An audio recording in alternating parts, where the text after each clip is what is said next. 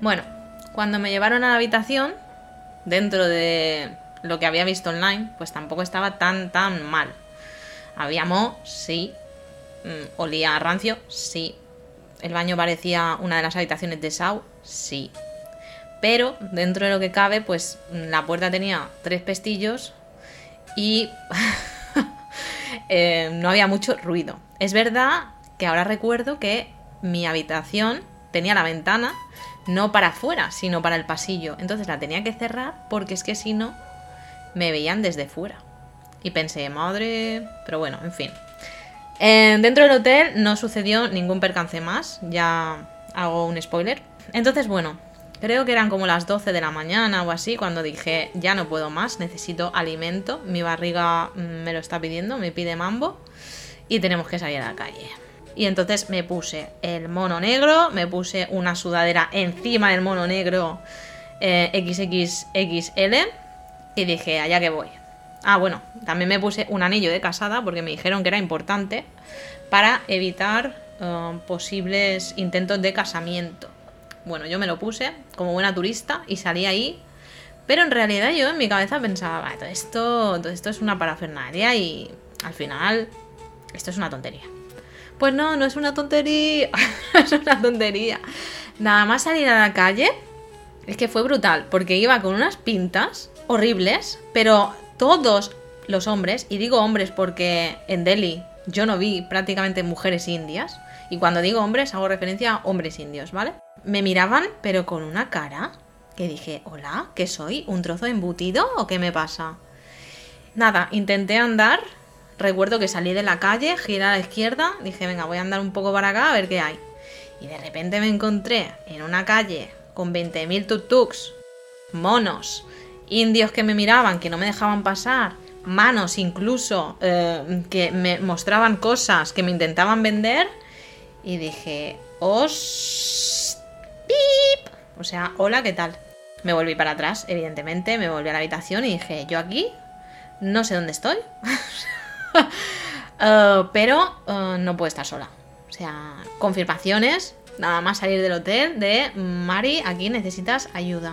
Cogí el grupo de WhatsApp, el de mochileros por la India, pim, pim, pim, pim, y al cabo de literalmente tres minutos o menos, ya había mm, encontrado a una persona que acababa de llegar a Delhi, que se llama Miquel. Y nada, entonces le digo, bueno, ¿dónde estás? No sé qué. Y me dijo, mira, llevo un montón de meses por aquí eh, viajando, estoy cansado de estar solo y de tener que estar peleándome con los locales que me regateen y tal. Necesito compañía. Y le dije, pues me vale, yo voy a estar siete días. Y le dije, ¿dónde estás? Y entonces me envió la ubicación y literalmente estaba en el hotel de enfrente. Eso fue muy de mm, película, pero es verdad, esto es verídico, Miquel lo puede confirmar.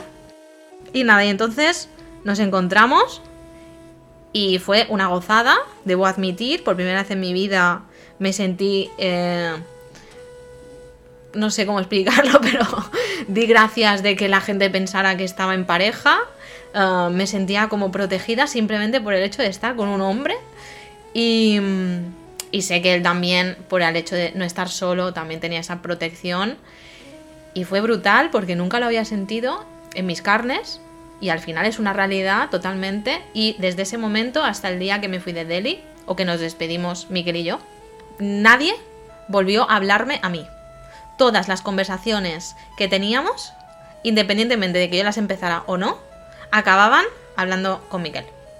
Que ya me fue bien, pero es un dato curioso. Yo de normal no me gusta ser turista, en plan, no soy una persona, igual que no me gustan los países, tampoco es que tenga mucho interés por ver monumentos, pero sí que es verdad que al final cuando vas a ver monumentos, pues también alrededor está la fauna y está, digamos, lo que está la chicha, ¿no? La realidad de, la situación. Entonces Miquel quería ver Delhi y yo pues me sumé a la causa, primero por supervivencia y segundo porque dije, ya que estoy aquí siete días, pues ¿por qué no? Eh, los primeros tres días, Miquel parecía un local todo el tiempo era, cuidado con esto, cuidado con aquello.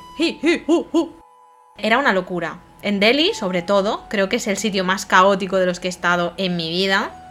Uh, corres peligro de muerte, literal, cada 10 segundos. Si no es una moto, es un coche. Si no es un coche, es un indio. Si no es un indio, es un mono. pero sobre todo el, el tema del tráfico es brutal. Nunca había tenido 20.000 ojos en la espalda. Pues ahí los tuve. Eh, me sentí observada, me sentí juzgada. Y mm, evidentemente yo también juzgué. Y Miquel también, evidentemente, porque tenemos una visión de la vida de nuestro contexto. Y es que era brutal, eran cosas surrealistas que jamás te puedes imaginar. Gente en la calle tirada, haciendo bolas de arena en el suelo y comiéndoselo. Una barbería en medio de la calle, pero pasando coches de todo. Niños que se utilizan en las familias para pedir dinero y que realmente son un utensilio, que es que no es que digas, no, es que yo he querido tener cinco hijos, no, es que los necesito porque si tú ves a mis hijos me vas a querer dar dinero. Me han puesto niños en la cara diciéndome, necesito que me des tu dinero porque si no este niño no va a comer. Ha sido muy fuerte. Delhi fue terrible. El tema de la comida, los primeros días sobreviví a base de boniatos y plátanos, que me dijeron que eran seguros. En el hotel me daban el desayuno, pero sinceramente es que era el olor tan fuerte dentro de la terraza del hotel que, me costaba comerlo. Sí que es verdad que el zumo sí, bien, pero era duro. Así a destacar, decir que todas las fotos que la gente hace, eh, maravillosas, evidentemente los monumentos son maravilla, pero no muestran lo que hay al lado. Y es, para mí me pareció tristísimo ver como al lado de un monumento brutal hay 20, 30 niños pasando hambre y, y muriendo al final, porque está, porque eso al final va a derivar en lo que va a derivar, que es pobreza y más pobreza. Es duro, es duro. Yo no pude ver los monumentos y quedarme con eso, sinceramente, porque mirar hacia otro lado me parecía absurdo, porque al final conocer la India es conocer realmente cómo viven sus gentes. Dos días antes de, irme de Delhi, ya confiada, ya en plan, uh, yo ya estoy de aquí, hecha de todo, Le dije a Miquel, por favor, ¿podemos ir a un restaurante? Que ya no puedo comer más boniato. Y me dijo, bueno, vale. Y mientras estábamos comiendo me dijo, mañana vas a estar enferma. Y dije, mm, gracias, me has eh, traído buena suerte, bebé. Pues sí, al final, al día siguiente, era nuestro último día juntos y nos fuimos a ver una estatua de Hanuman. Recuerdo que estábamos en el tren, que por cierto, maravilla eso de la separación de hombres y mujeres, porque claro, como casi en, la, en Delhi no hay mujeres, pues mi sección estaba vacía. Eh, di gracias, di gracias porque cuidado con la de hombres, cuidado.